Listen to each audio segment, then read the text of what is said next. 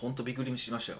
あまた噛みましたね。先週もはい。噛んだし、はい。今週も噛んだ。やった。カットせずにそのままいきますか。いくもパタちろんいーンですからねつも私の気持ちが分かってくれると思います。いやこれぐらい驚いたってことですよ。本当。うまいことまとまってないですよ。いや何かっていうとねあのまあその事務作業の女の子にちょっと緊急でし仕事をお願いしたんですよ。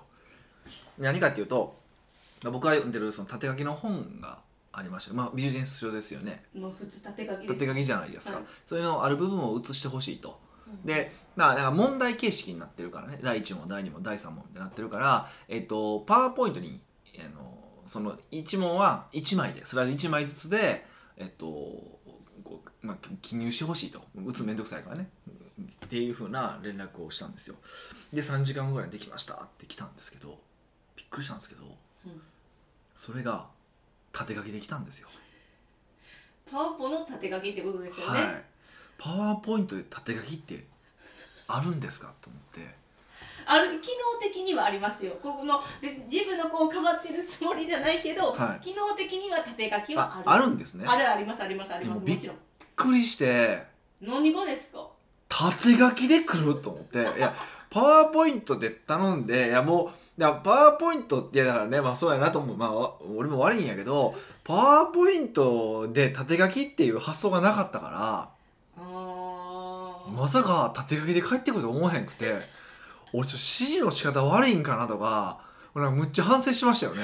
ましてまあ五分五分ですかね。五分五分なん？これ。俺3部か2部ぐらいじゃないの？一いやいやいや五分ですよ。マジで？でその写してほしいって言われたら、うん。まあ天気じゃないでうんうんすか、うん。はやっぱりそのそのまんましてほしいって思っちゃう思っちゃいますよこう頼まれた側としては。そうなんや。はうーん。いめっちゃ全然納得いってないじゃないですか。いやー難しいな。ちょっと納得が何が納得いかないんですか？え？いやいや納得がないわけじゃないんやけどもうちょもうびっくりしていやいや正直ちょっと呆れたのもあるんですよ、呆れたんですか、うん、でもそれはみかんに出してもよく呆れたりとかするじゃないですか。ひどい。別に私出さなくてよかった。いやいや、まあ、今回はおいといてね。だからいや本当に常識って違うんやだから結局最初はまあ僕が悪いんですよ。僕が指示してるわけだから僕が悪いに分かってんねんけどとはいえそう来るかっていうのがあって。だからもう想定の範囲を超えすぎてて僕の中からすると。もう本当驚きますよねえそういう時ってどういう感情になるんですか？いやむっちゃなんかもうモヤモヤしますよ。だから。なんだよねみたいないやなんでやねんってイラッとするのも一つ。でもこれ俺が悪いんかなっていう感じも一つ。なんかどこにぶつけていいか分からへんみたいな感じあるじゃないですか。はいはいはい確かにモヤモヤですね。っていうのがあってどうしようもないな別にでも、ね、怒本人に怒ってもしゃあないじゃないですかそれって。おーすごい。でも別に怒ってもないしねだから縦書き横書きでって言って。送り直しだけなんですけどあーそれすごいですね。私やったら「いやなんでやねん」って言っちゃう。え「いやなんでやねん」って言っちゃう。うんいやまあ目の前にいたらなんでやねんって言うと思うけど、まあ、ぼまあメールとかね LINE とかニュアンスがちょっと伝わらないからあんまそれもやめとこうと思ってやらなかったんですけどいや普通は横書きやろうって思ったんですけどねやっぱ普通って難しいなと思いました。いうまあそれだけの話なんですよね。いやす。いや私私でもめっちゃ迷うと思いますうせやん。で言われたら「えーこれ縦やから縦かな」でもこうお客さんに見せるとしたら普通横書きじゃないですか、はいはいはいはい。ねはパワポって。いはい。だから「え横かな？えこれ何用なんやろ？えどうする?」みたいなそそれで聞けばいいわけやんか。いやそれに聞かずに来たから 来てできましたって来たからうーん。おおってなって。え聞いたらあかんって思っちゃうんでしょうね。こんな単純なことを。そうなのかなえそういやとしたら聞かせない俺が悪いんかもしれへんしまあちょっとねまあいろいろいろいろ反省したっていうただのまあそれだけの話なんですよね。はい。これは絶対こう皆さんあることですよね。多分自分が想定してるものが出来上がらへんかったみたいな感じですよね。そうそうそうそうそう。だゴールイメージが違ったっていうのはあるんですけど。確かにそれって本当どうやってこう表せていけばいいんですか？ゴールを。いやまあちょあの100%完璧は無理なんやなと思いますよ。だから、こんな単純なことでパワーポイントで写してっていう簡単なことですらできへんねんから。いやまあねよくそれであるからだからほんまはやってる最中で早くここが正しいかどうかを一回確かめるっていうのは大事なんですよね、うん。ん、合ってますかっていうのは。あのうん。下の下の側の仕事としては。あこれで進めていいですか？そうそうそうそう。これで進めていいですかって聞くじゃないですか、うん。でもヒデさんって結構連絡取れないからこう聞いてる最中にもう3時間経つとか絶対ありえるじゃないですか、はいはいはいはい。の場合はえどうえなんかす進めてもいいのかどうなんか2種類やっぱつくとかってなるいやそれは多分量そのタイミングとか量によるんじゃないですか。で今回はまあでもたまたままあ今日使う資料やから今日書いてくれたからまあ多分それでまあ分からんではないんですけど。はいそう一般的にはまあチェックして OK 出てからいや進めた方がいい場合もあるでしょうね。でまあだんだんだんだん基準が見えてくるからそれでやっていけばいいんやけどだからほんま会社のビジョンとかほんま難しいなと思いますもんねまあまあビジョン。を考えるのがいやいや考え考えてるし言ってるつもりやけど結局伝わってないわけじゃないですかこれって。要は要はそうですね伝わってないですそうそう。伝えきれてないでしょうね多分経営者の人も、あそうそうそう。だから今日僕も全部伝えきれるとも思ってないしいろんなことで書いたり伝えたりとかしてるけど、全員に同じ濃度で伝わってると思わないし正確に伝わってるとも思わないんですけどこんな単純なことでもそうやから感謝経営ってもっとそうじゃないですか。そうですね。でそれ言ったらあのあの別にかばうつもりはないですけど菅総理も大変やなって思うんですよ。ほんますごい。パワポでパワポのことで菅さんまで。いや思いません？いやであの人もあの人で一応なんか言ってるつもりだと思う。まああの人は言えてないんですけど、うん。そもそも示してもビジョンも示してもすらはないんですけどあのどこに言ってる記録もないから言ってないんですけど適当にその場その場で口の入れるのが満載なんですけどううんんでも難しいですよね。よくビジョンを示せビジョンを示せって言う人いてるんですけどはい。じゃあお前上立ってみてビジョンを示したことあるんかってないんですよ大体ねそういうやつってね。まあまあまあそうそそのビジョンを示しても、ううんどこまで理解しどの層まで理解したらいいんかなって思います。いやその従業員100人1000人おる1000人が、はあの理解するのは理想ですけど絶対無理じゃないですか。いまあ無理だとまあまああの無理って言ったらあかんねんけどまあ無理な無理ですよね。ってなるとえなんか、えー、と社長がいてなんていうんですか？執行委員会みたいな。役員？役員がいて執行役員ね。はい。いて、はい。まあなんか部長課長係長なんかいろいろあるじゃないですか。はいはいはいはい。でもうどこまでをこう落とし込めばもう合格みたいいやどんどん薄まっていきますよね。なやっぱそう階層が下がる階層がことですよね。さが当然薄まっていきますよね。それはやっぱりその社長経営者と接する頻度がないからですか、まあ一番大きいのはそれですよね。で例えば社長は頻繁にビジョンを示したとしても、まあ、周りの人には示せるけどその下に示せないわけじゃないですか。てかその下に示すためにはその2番目の人たちがしっかりせなあかんけどじゃあ2番目の人は2番目の人でも日々の仕事で忙しいから日々の仕事のことをこなすじゃないですか、うん。っていうことになっちゃいますよねどうしてもね。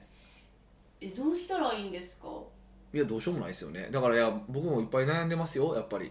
そういうこう例えばあのまあこの周りのね、まあ、スタッフもそうでスタッフとかしグループ会社の社長とかもそうですしもっと言うと僕らは協会も持ってるわけですよ。で協会のメンバーとかはね一応我々仲間だと思ってるからあのこういうことやっていきましょうっていうことは、まあ、週1のメールしたりとか伝えてるつもりですけど全然伝わってなかったりとかするし読んでないやんとかね。もう読んでないとかもあるしね実際。メ,、まあ、メールを送ってますけど読んでないなって思うのもすごいあるし聞いてたら、うん、で聞いてくれやいのに聞いてもけえへんし、ううん。ん、もうもうびっくりしますよね。それでビジョン見えへんって言われてもねと思って。あのっていうところは正直あるんですけど。まあでもまああのーなんやろそれは半々です。それもまあ僕が今できてないっていうのも棚に置いて喋ってますけど棚に上げて喋ってますけど、まあ、とはいえやっぱりね、うん。えでもこれからすごいビジョンとか必要な気がするんですよ。社会的に。まあどこでも必要ですけど特にこれから必要なんでしょうね時代的にね、うん。ってなると、うんうん。そうなんていうかあの会社って理念とかあるじゃないですか経営理念はいはい。ででもそんなん一語一句全部覚えてないじゃないですか特に長かったら長いほど。もっと一応一個覚えたとってやからね。ですよね。なんか中身を理解しなくて言葉だけ覚えてもって感じですよね。そうそうそうそう。ぼもうあのーね僕初めて勤めた会社の企業理念っていまだに覚えてますけど。えー、なんでですか？いや。い衝撃的やった。やしあのー昭和ささせられるんですよ昭和？昭和あのすはじ朝礼始まる前とか毎朝とか言わされるんですよ。え今も言えるんですか？我々はネクストジャパンを自己実現の場としてやったっけな。あ でもなそんな感じそんな感じそんな感じですよ。えー、じゃあやっぱりそれはそれであでもさっき言ったみたいに言葉だけ覚えても意味がないってことですか？そうそう例えばその今だって僕今自己実現の場としてってお話をしましたけどその自己実現の場って自己実現って何なんて人によって定義違うじゃないですかうわコンサルタントが始まった。ええそういうことなんです。よだからブレが出てくるんですよねやっぱり。うーん。そういえばそういう難しさはありますよねやっぱりね。どうしても。だから人が伝えるってことは濃度が下がっていくってことだからその濃度をいかに薄めないようにしていけるかっていうのがやっぱり能力のあるその素晴らしい経営者なんやろうなって思いますしだから今僕は素晴らしい経営者への、えー第一歩を歩もうとしてるというふうに解釈をしてるんですけど。超ポジティブ。まあ僕もポジティブです。もうちょっと今ちょっと僕いろいろコミュニケーション悩んでたことがあったんで。本当あヒデさんでも悩むんですか？いや最近すごいあれですよ。ちょっとコミ自分のコミュニケーション能力に疑問を感じる出来事がいっぱいあったんで、まあ、ここれも含めてね。ええー。はい、だからちょっとなんかまた期待直さなあかんなと思いました。コンサルタントとして。コンサルタントとしてのコミュニケーション能力は多分高いと思うんですけどコンサルタントとしてのコミュニケーション能力とこうマネジメントで使うコミュニケーション能力とちょっと違う部分があるんですよね。もちろんつながる部分もありますけどね。うーん。あれですねヒデさんはあのー短い。短い？何が？返答が短い。的確って言って。的確というよりなんていうかこう12345もあったとしてもなんですかねこう長年寄り添うからうんこういう意図やろうなみたいなのは分かるけどもうちょっとあの優しく丁寧に答えてくれて嬉しいなとは思いますけどねあ。そうそれ言ってくれたら答えますよまあでもそのなんか自分の質問もいやこれヒデさんに聞くことなんみたいなのもあるじゃないですか。うん。事務系の話やったりしたら、まあででも基本良きに計らってスタンスなんでね。そう、はい。だからそういうことをやっぱこれでもいいのかってこう聞いちゃう自分がいるから、はい。そこをすっ飛ばされてもあこれはやっぱそのヒデさんが考えることじゃないんやなとか、まあでもよく注意されますよ。僕の近い人とかにも。LINE でね。はい。LINE とかで5個質問したらあの最後の1個しか返ってけへんとかそれあそれはちょっと本当なんこう疑問なんですよ。えなんでって。え？本当に謎。なんでなんですか？LINE やから。あーそれは意図的に5問中1問しか答えてないんですか？いやそういうつもりじゃないんですけどね。なんかなんか答えてるうちに忘れてるんでしょうね多分。特にそのスマホとかで返信され LINE とかでも返信されるともうもう LINE とかで来るともう特にそうなんかそうなっちゃいますね。あれなんでなんか理由は分かんないんですけどうーん。だからやっぱなんかこうまとめて電話の方が一番ヒデさんには効果的やなとは思うんですけどね。いやそうですね。本当。そ それがあありがたいです本当。ありがたいんですけどそれでもなんていうかこう例えばさっきのね、うん。あの今日の急ぎあ今日の急ぎやから、まあ、電話の方が早いと思うんですけど、はい。そういうえ縦かな横かなって迷ったとするじゃないですか、はい。そういう時はえ電話にする？メールにする？あ LINE にする？それは電話でしょ。もう今日中だからできればなるはやですあのやってって話だから。ですよね。それは分かったんですよ、例えばそれが普通の依頼やったとしたら、メールですか？あの G メールとか。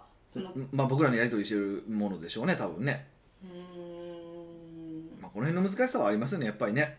えそうなんですよ、うん。こんな近くてもこんなことが起こるからあのもう100人200人1000人の規模になったらみんなどうしてるんかなって。そうそうだからまあこういうコミュニケーション不全をいかに減らしていくのかっていうことが多分あのーこう経営者の仕事だと思うし、まあ、いずっと悩み続けなあかんことだと思うんですよ。例例えば自分がある程度でその周りの人できたとしてもその人にはできへんかったりとかするわけじゃないですかってことも起こるからだからねこうずっと長く一緒に居続けるってことが一つのそのコミュニケーションの手段の一つじゃないですか。はい。だからもう良きに計らって察してくれるっていうのはこういう環境を作ったっていうのは僕の仕事じゃないですかある意味で言うと。うんうんでもそれを他の人も作れないわけだからそれはどう仕組みにするのかとか。へえもうなんかこう難しすぎて仕組みなんてできないって諦めるの方が早い気がする。どうなんでしょうね。分かんないですけどね。だからそういうふうに考えていくと面白いなと思ってるんですよ。一つその友達が問い合わせセンターにあの就職したんですよ。おおほうほうほう。それその時にピーって鳴らさなくて大丈夫ですか？まあいいか。はい。その時に？あそんななんか重要な部署じゃないと思うんですけど、はいはいはい。あの出社してもいいしリモートでもいいよみたいな事務なんですけど、あはいはいはい。まあ、最初はみんなリモートよりやっぱ出社の方がうん。こうためになると思ってるって私は思ったんですけど、はいはいはい。出社したとて横におったとて人がうん。教えてもらう時って声かけたらダメなんですよ全部チャットで聞いてみたいな Slack Slack やったっけ？なんかチャットワーク使ってるから全部なんか文面に残してって言われてもう私絶対それ就職できひんわって思あ IT の会社そう。いう会社多い。ですねえそれなんでなんですか？え言った言わへんかった問題？まあなんかそういう考え方なんでしょうね。うん。いやももうだからそれを聞いて私はあそういう会社には無理。だって横におるから「えこれってこれですか?」って一言で1秒で返ってくるやつも、うん。あのこうね打たなきゃいけないんですよ文章そそうですね。あニュアンスとかも伝わらないとかもありますよね。そう。だからまあ、機械的に仕事をするっていう観点で見たらそれ正しいと思いますけどね。だから基本的に仕事をする。うん。なんか形形をし形でしっかり仕事をするっていう意味でいくといいけどコミュニケーションっていう意味ではそなんか大事なものを一歩落としてる感じはしますよね。うん。うん。でもそれはまあそういういやそういう会社の文化だとすれば全然それはそれでいいんじゃない？ですか別にそこの会社のことをどうこうとは思わないんですけどまあでも IT 企業に関しては多いですよ。でもっと言うと IT 企業は正直言ってうーコミュニんケーションがいらない。うんほとんどそんな感じがします。えそれはその自分の分野を持ってるからってことですか？もうだから自分の分野をそこちょそれなりにちゃんとしておけば成り立つってビジネスが多いっていうのは正直あると思います。だからそうじゃない IT 企業でもまあどことは言わないですけどあのーそういうコミュニケーションを重視してる会社もあるし。まあそれはやっぱりトップの考え。考えとかいろいろありますよね。うん。うん。だからそこの今言ってた会社なんかはね、まあ、もうピ多分 P 鳴らしといた方がいいと思うんですけど。一一応ね一応ね。あのどんなか分からへん言ったらあかんのかもしれへんから、うん、それはそうでもアイデア多いですよそういうとこ、へうえ、ん。まあ、部署にもよると思思いますけどじゃあこんなになんかヒデさんと気軽に連絡を取られる環境もありがたいってことですいやありがたいかどうかは分かんない。それも知らない文化なので。はい。はい。でも少なくともこういう立ち位置の関係性だからあの仕事の秘書とかアシスタントっていうのはやっぱりいっぱいコミュニケーション取っといた方がいいですよね。多分なんていうかなもう正直こう仕事ではないような話とかもお願いとかニュアンスの話とかしたりすするじゃないですかこういう人が喜びそうな店用意してとか。とかそれは多分やっぱりある程度関係性があって長くやらないと仕事になれへんから。うん、そういう仕事の、ね、仕方もあるのでね、はい、だから全員に同じようにこう平等にしましょうとは思わないけどちょっとそこにノーノーターもいるかなっていうのは感じますよね。ああやっぱ大きくなるってすごいはってなりますね。まあ人が増えるっていうのはそういうことですからね。北岡秀樹の奥越えポッドキャスト奥越えポッドキャストは仕事だけじゃない人生を味わい尽くしたい社長を応援します改めまして北岡です。ミカです。はい今回のご質問は？今回はうん。初めてご質問してくださいました、お嬉しい。ニックネーム北野くまさんさんからのご質問です。北野熊さんさんですね。あの中山きんに君さんと呼ぶのかそう。っていう暴れる君さんと呼ぶのかっていうやつですよね。そそこれははい。あのー私のことを思ってくれて最初からニックネームに3入れてくれてるんですかね？そんなことはそんなことはないですよ違う。熊さん単純にないですよ。熊さんなだけですよ。でももうじゃあくまさんって呼びますそこはそれでそれは熊さんさんではないでしょうね。あそれでいいと思いますよ。はい。はい、はじめまして。私は北海道で小さな牧場をやっているもあのです。いいですね。ちょっと一回行ってバーベキューしたいですね。めっちゃすごいじゃないですかえ？超いきなりフレンドリーじゃいやないですか。牛を見ながらバーベキューしたいなと思って。すごいなんか無残。え？むごいわそれは。いやずっと俺は思ってる夢なんですそれ。現実を叩きつけられてる感覚。いやほんま僕は土佐まで見に行きたいんですけどね。とさちゃんと見たい。い一回勉強しに行きたいなと思ってるんですけど真面目に。えそれは何の勉強なんですか？生死の。いや僕らはだってあれじゃないですか。もうその加工されたお肉しか見てないから、そのた生き物を食べてるという感覚がないでしょ？うんちゃんとやっぱ生き物やっぱ生き物を食べてるんだっていう感覚を持って僕は食べ物を食べるべきだと思ってるんで。それを見てヒデさんがベジタリアンになる可能性もありますもんね。いやないです。えもうその友達にベジタリアンがいるんですけど、はいはいはやっぱそういうその、殺されてる動画とかあるじゃないですか、あうん。のドキュメンタリーとか、はいはいはい。それを見て食べれんくなったって言ってたから。ドキュメンタリーとか散々見てるから。本気な、うん。もうサイコパスな感じなんいでやじゃあドキュメンタリーとか見てるから別にあれなんですけどもうちょっとちゃんと細かくこうどういうふうにされてるのかっていうのを見たいなっていうのはあの思ってるっていうだけなので、ううん。ん、ああれそそそれ見てなるっていうってよほどやなと思いますけどね。不思議で仕方がないですけど僕には。はい、じゃあ北の奥間さんの質問に戻ります。はい、北岡さんの普通の人とは違う物事の捉え方視点にいつも学ばせていただいております。そう言っていただくと非常にありがたいです。ね初めての方だし嬉しいですね。嬉しいですね。はい。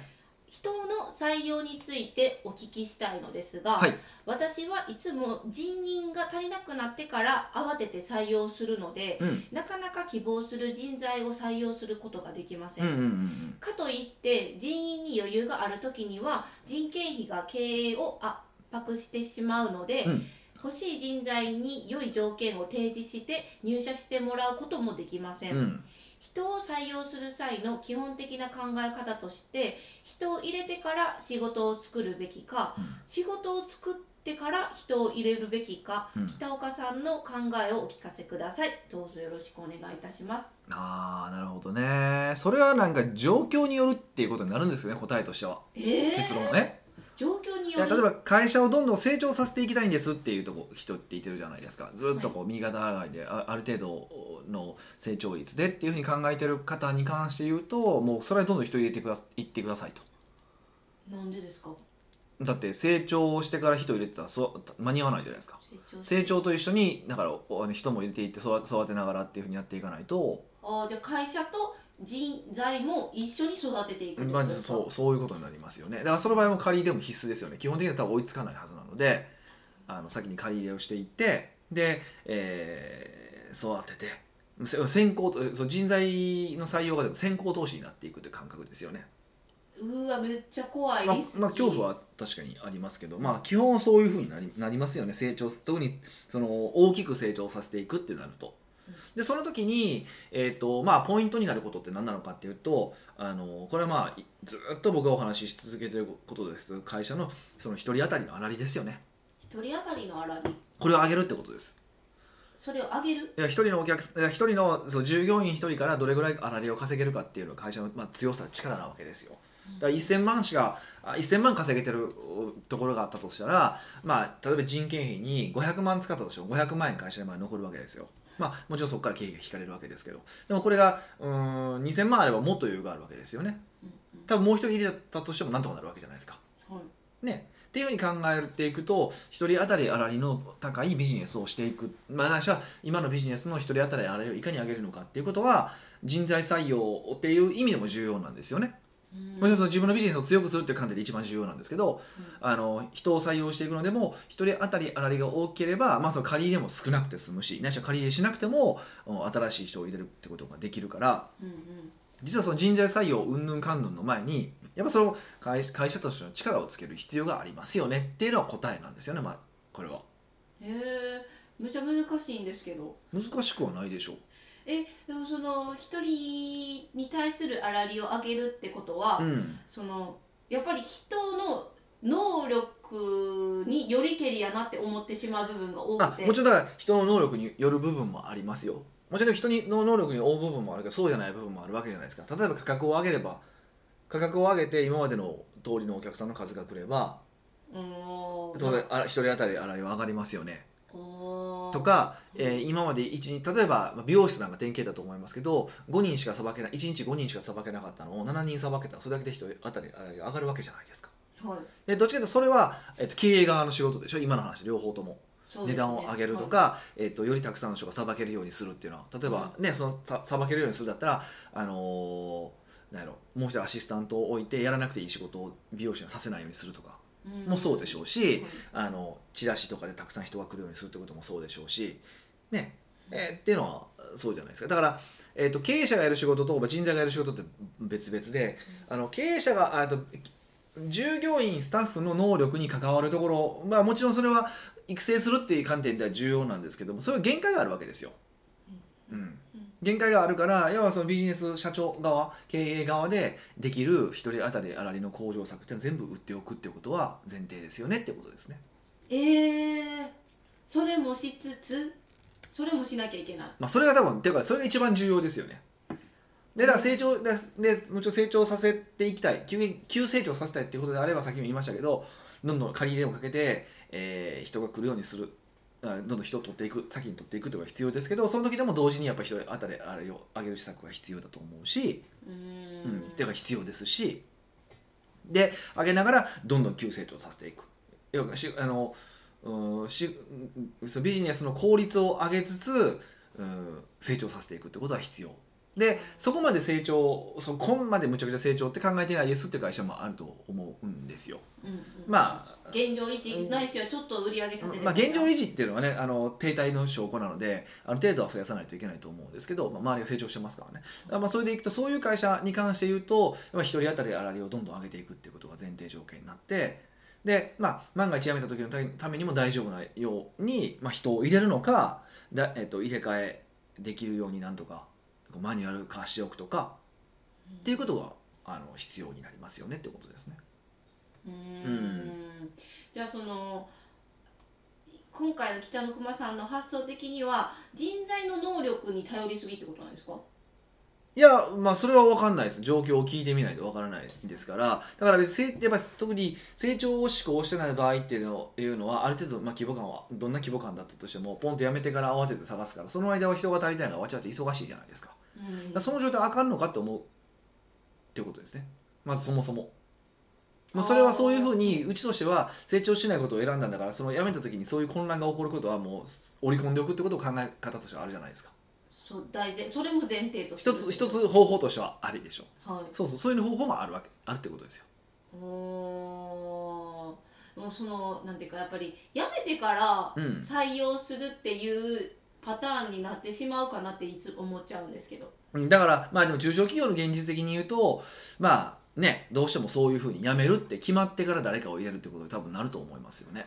うんうんうん。だからそれも賄えてますもんねそうそうそう。だかからまああのーそれでいいんじゃないですかっていうことです。ただその場合でも例えば、えっと、慌てて採用活動をするんじゃなくてこれまあ今、えっと、奥越アカデミーですね。今、まあ、毎月、えっと、送らせていただいてるあの会員さんに送らせていただいてる中でお話をさせていただいてるんですけどもう採用のサイトとか作っときましょうみたいな話はしてるんですよね今。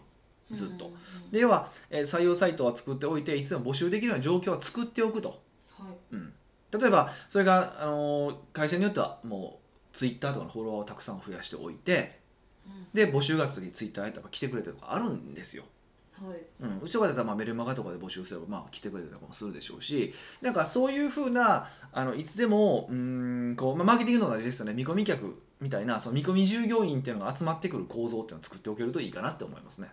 へえで多くの場合うーん、まあ、そのお客さんとかからこう従業員になるってことも結構多いと思うんでさんの中から従業員そうそう。だから実はお客さんを大事にしてあこの会社で素敵こんなところで働きたらいいなっていうふうに思ってもらえたとすると実はえ入ってくれる人も現れるから。だからマーケティングをお客さんを集める手段として考えるだけじゃなくてお客さんを集めつつもっとファンを作る。でファンを作って何何を目的目的目標にするかっていうと,、うん、とここで働いてもいいと思ってももらえるぐらいに何か伝えることができないのかっていう観点で、えー発信方法を変えてみるっていうのは僕はすごくいいことなんじゃないかなと思いますけどね。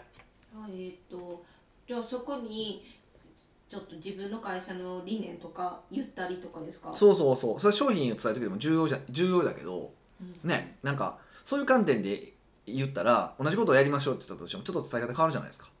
うーうん。んでそのでもそのそのあの求人サイトっていうのがちょっと気になるのが、例えばその今別に求人しなくてもいい環境も必ずあるじゃないですかありますありますそ。の時から求人サイトを作るっていうイメージがそのホームページのどこかになんか急あのなんか人募集してますみたいなそういうサイトっていうイメージなんですけどまあ、どういう人が働いていてどういう職種があるかっていうことだけを書いておけばいいんですよ。で、あのーその時にそのページにはあの今は募集してないけどこんなことをしてるんだよっていうのを書いとくってことですか？あそうそうそうそうそう。おそういうページを作ったら募集しとかなきゃいけないってちょっと思ってたから。そんなことはないよ。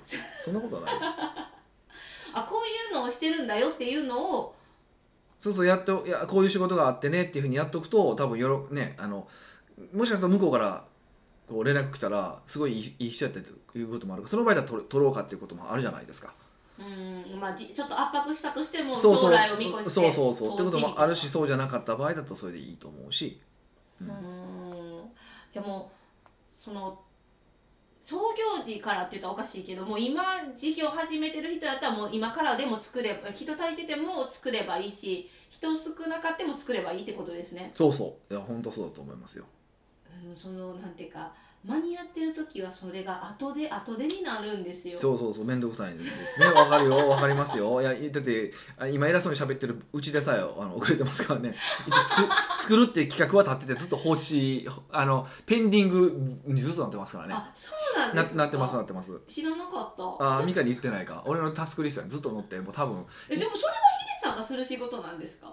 いやまあ僕が多分企画しないといけないです。やっぱ経営者はやっぱり人材はやっぱり経経営者の仕事ですからはい、ええそうなんですか、はい、それはずっと思ってますけどね。はい。えそのいい人が集まるコツとかあるんですか？いやー。やっぱりだってその人取るとしたら、はい。こうサボる人より熱心に働いてくれる人が絶対いいわけじゃないですか。それはそうですよね。はい。面接の時ってやっぱりみんな猫かぶるじゃないですか、はい。まず誰しもがそれは絶対するじゃないですか、はい。でその中でもやっぱりいい人を選びたいってなればなんかこういうところ見たらいいよとかありますか？あーなんかそういう質問集みたいなの作ったんですけどね、まあ、それはちょっとまた商品にしようと思ってるんで。え採用質問質問集みたいな？あまあ採用の時どういうふうに質問すればいいのかっていうのはまああるんで。えー、気になる。昔ちょっと僕人事やった時期もあるから。えそうなんですか？そうそうそう。もうなんかあの基準満たす人来なさそう。いやいや昔やったのはね例えばこれこれあの僕よく使うんですけどえっとん？もしあもしじゃない、えっと、自分のことをおにぎりに例えてください。っおにぎり？はい、うんていうふうな質問をします。えいやはい例えましたよ。ととと言ってないじゃないですか、あおおにぎりに例えてくださいってことうん、ですね。自分自分をおにぎりに例えると何ですかって。あだこういう時にうねおにぎりっていう人もいれば、うねまうねおにぎり。うねうねって言ったよね今ね。でもうねおにぎりもあるかもしれなないないないですないです。あ梅ね梅ねはい。とかうんチキンマヨネーズみたいな？ほうまずそうやななんか、うん。あれ？なんかししツナマヨね。ツナマヨね。はい。マヨとか、はい。そういう意味ですか？高菜おにぎりとか。あでも全然なんでも。そういうのそういうのそういうの。えそれは何を持ってる？自分の能力ってことですか？いやほんでそれでよくていや結局そそこが重要なのはそそこじゃなくて。で、えーあなたはなんでそれを選んだのかってことですあー例えば梅おにぎりを選んだ私はすごい梅のことが好きだから梅おにぎりを選びましたみたいな？いや梅梅が好きだから梅を選んだって絶対もうもうその時点でこいつあの面接のでこと分かってないなと思って切りますけど。やばいもう一瞬で切られた切り ますね完全に切りますね。えそれはなんであかんかったんですか？え？だって質問の意図を読読み取ってないやんそれって。でつまりそれはえっとおにぎりに例えることで自分をアピールしてくださいってことじゃないですか。こういうもうこの面接の場において言うと。うんうんうんうん難しい。え難しくないよ。難しくないよ。えそうや。私だけ難しい、うん、いやそういう人によりますけど。だからそうまあこれだけがで決定的なわけではないんだけどもそうするとこの人がどういうふうにそのとっさの要は難しいとっさの質問の時にどう考えるのかとかそういうの分かるじゃないですか、うん。っていうことです。へえんかそういうクエスチョンもあるんですね面接の時に。そうですね。これ昔やったらもうポッカーンって顔され顔されて面白かったですね。え絶対そんな人落としてたんでしょ？いやだからうんそれで僕は内定とか決めてましたから。へええ印象深かったおにぎりの人います？いやもうね何年も前なんで覚えてないですけど。そうなんですね、はい。えだから質問集を用意しとくのがいいそうやっぱ事前にやっぱ質質問であのうんこういう質問がいいなってのは考えて決めておく方がいいですねやっぱりね一つ思うのが、はい。人を採用する時ってうん。あのあらかじめこういう人がいいっていう像は持ってた方がいいんですか、こうなんて言うんですかね。はいはいはい。事務能力高い人とか、まあスキルスキルに関してはなんとなく持っておいた方がいいかなというふうには思います。ただうちの場合は、えースキルよりもどっちかっていうとメンタルという考え方とかの方が重視しますけどね。逆顔面採用。逆顔面採用。逆顔面採用も重要ですね。確かにね。はい でえじゃあ持ってた方がいいってことですか？ある程度。ある程度はね。でもそれをずれたりすることもよくありますからねそれで構わないと思いますんでそれは。おやずれててもこの子がいいなってあやっぱり最後は直感を信じるべきなんですか？まあ最後そだって最後だってこの人と働きたいかどうかじゃないですか結局は。この人面接する人が。あと一緒に働きたいかどうかじゃないですか。会社に来るわけだから。うん、うん。でもその直感が外れまくったらちょっとチンってなるじゃないまあですか。直感は外れるもんですからね、だからあっていうことはそんなに人を採用することに重きを置かないじゃなくてこう100%の正解なんてないから、まあそれはありえないですよねあありそうなこといありそうな喋り方することはありますけどないですしうんもっと重要なことはあのーよく言いますけど一流企業なんで一流なのかっていうと三流の人材が集まってもちゃんとビジネスが回るようにできてるのが一流の会社じゃないですか。どことは言わないですけど一流企業と呼ばれるところにのサラリーマンとしてはクソみたいなやつばっかりでしょ？じゃあそれは会社の仕組みがすごいそういうことですよ。だから我々はそういうことを考えないといけないですよねってことです、はい、それが一番ですね。もうそれしか言ってないじゃ最後はそこです。だからそんなそのまあ前提条件として一人当たり粗利を上げていくっていうのがすごく大事にした方がいいんじゃないですかっていうのが僕の答えだってことです。結局その話に戻るんですよ。うーん。で北野熊さんは今すぐってわけで何かするっていうことは、まあ、まずあの求人サイトをもう作っておくっていうことですよね。とも一人当たり粗利を上げておくってことですねビジネスのね。うん。はい。この2つのをちょっとぜひ時間のある時というかぜひやってみてほしいですね。はい。奥越ポッドキャストではいろんなご質問をお待ちしております。質問を採用された方には素敵なプレゼントを差し上げておりますので質問フォームよりお取り寄せください。はい。というわけでまた来週お会いしましょう